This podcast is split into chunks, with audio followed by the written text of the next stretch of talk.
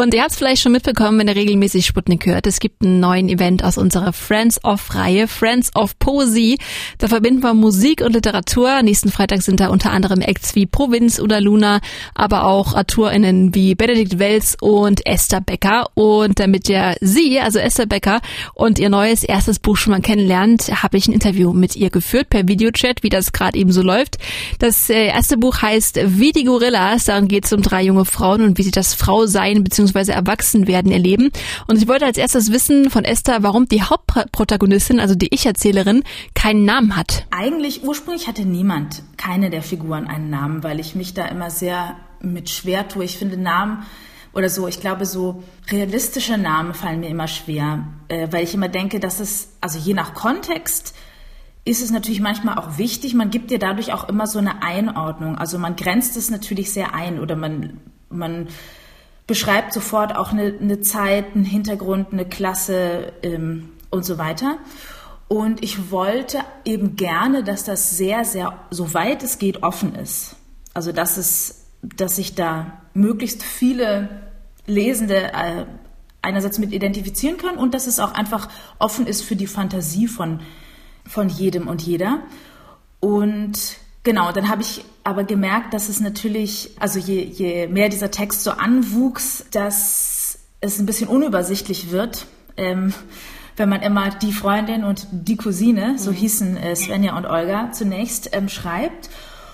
Wie ich zu diesen Namen gekommen bin, ist eigentlich, dass ich dann schon gemerkt habe, genau, ich, ich brauche ja was und das ist, also es ist in Deutschland verortet, es ist verortet in einer, in einer Zeit so eben äh, 80er, 90er und so weiter. Ähm, und dann wurde auch klar, dass, wie du erwähnt hast, weil ja Olga, die gegen den Willen ihrer Eltern Medizin studieren wird, das verrate ich schon mal, ähm, dass die ja sehr, sehr religiös, sehr streng religiös ähm, erzogen wird und das war auch lange nicht benannt und ich wollte eigentlich damit spielen, dass wahrscheinlich viele Leute als erstes dann denken würden, ah ja, das ist bestimmt, ähm, sie ist bestimmt Muslima, ähm, das sind bestimmt, ne? Und das ist aber natürlich, es sind christliche, es sind christliche mhm. Eltern. Naja, und lange Rede gar keinen Sinn. Dann wusste ich, okay, also dann probiere ich das mal mit den Namen und es ist, damit es ein bisschen mehr erzählt als irgendwelche Namen.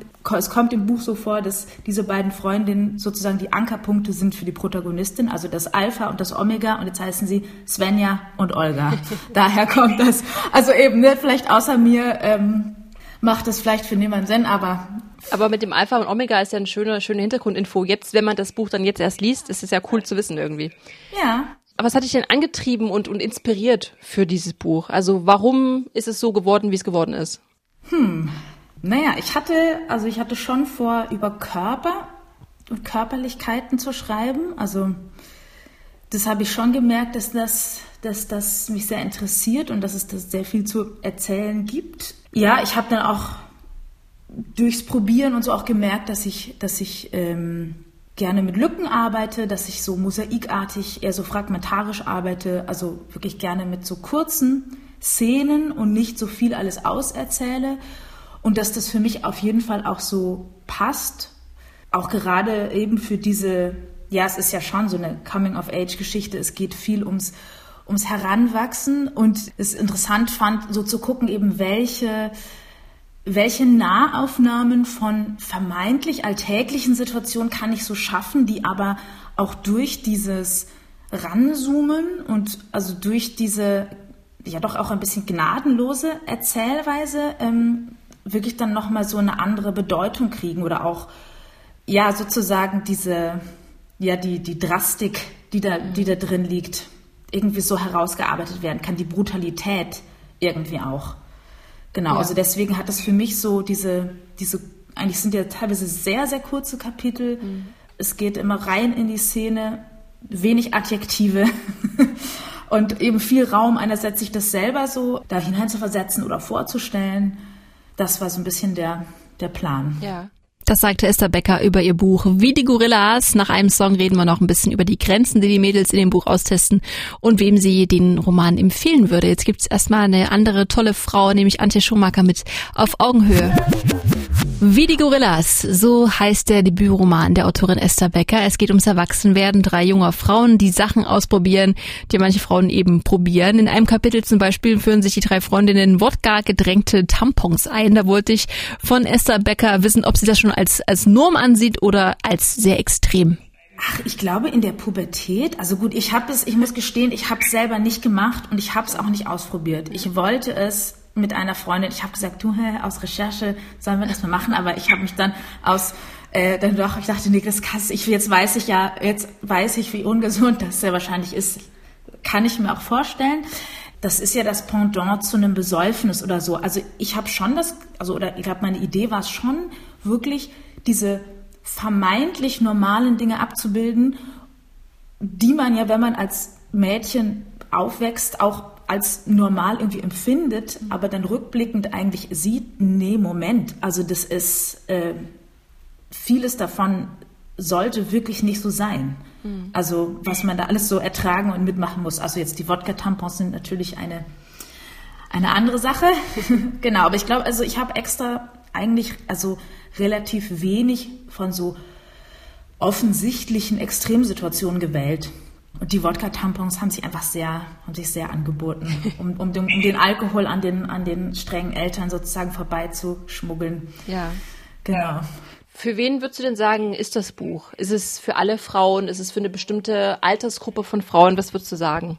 Nee, erstmal sage ich, ist es ja für alle. Mhm. Also, weil das ist ja auch wieder so ein Missverständnis, so Frauenliteratur. Also, natürlich ist es für alle Frauen, ja. das ist klar. Und für alle nicht-binäre Personen und für alle Männer und überhaupt für alle, weil das ja, ja, also ich glaube, das ist, wie gesagt, das ist immer so dieses Ding, das ist so wie mit der, wir sagen ja auch nicht äh, Männerliteratur. Ja, also was ich alles lesen musste in der Schule oder dann auch während dem Studium, wo ich sagen könnte, ja, was gehen mich die Midlife-Crisis von einem 50-jährigen Mann an, also dann so mit 20. Also könnte ich ja sagen, ja, was soll das? Mhm. Was soll ich Und das ist ja aber auch interessant, weil ja, wenn man als Frau aufwächst, ja diese Empathiefähigkeit und dass man sich in andere hineinversetzt, wird ja von vornherein so trainiert, weil ja auch bei Kinderbüchern und so weiter. Ne? Es ist ja, man muss immer umdenken oder der Held, der Pirat ist immer ein Junge und so weiter und so weiter. Genau, und also ich glaube schon, dass das, also ich hoffe und denke, dass das, ähm, also für alle, die Lust haben, ähm, ja, diese, diese Geschichte zu lesen, ich glaube, dass es eben für Menschen, die Kinder haben, die gerade pubertieren oder bald pubertieren, vielleicht auch nochmal ja interessant sein kann. Aber ich glaube, also es gibt da verschiedene eben, ob man sich zurückerinnert oder ob man denkt, oh Gott, das kommt jetzt. Ähm, ja, das, ähm, das glaube ich, also im Optimalfall ähm, ist natürlich was für, für alle. Für alle. Ja. Das ist doch ein schönes Schlusswort auch. Dann danke ich dir, dass du Zeit hattest und viel Erfolg mit diesem Buch. Ja, danke schön. Wenn ihr neugierig seid, das Buch Wie die Gorillas von Esther Becker ist frisch rausgekommen und wenn ihr hören wollt, wie Esther live aus dem Buch liest, dann schaltet kommenden Freitag unbedingt den Livestream zu Friends of Poesie ein. Alle Infos dazu gibt's auf sputnik.de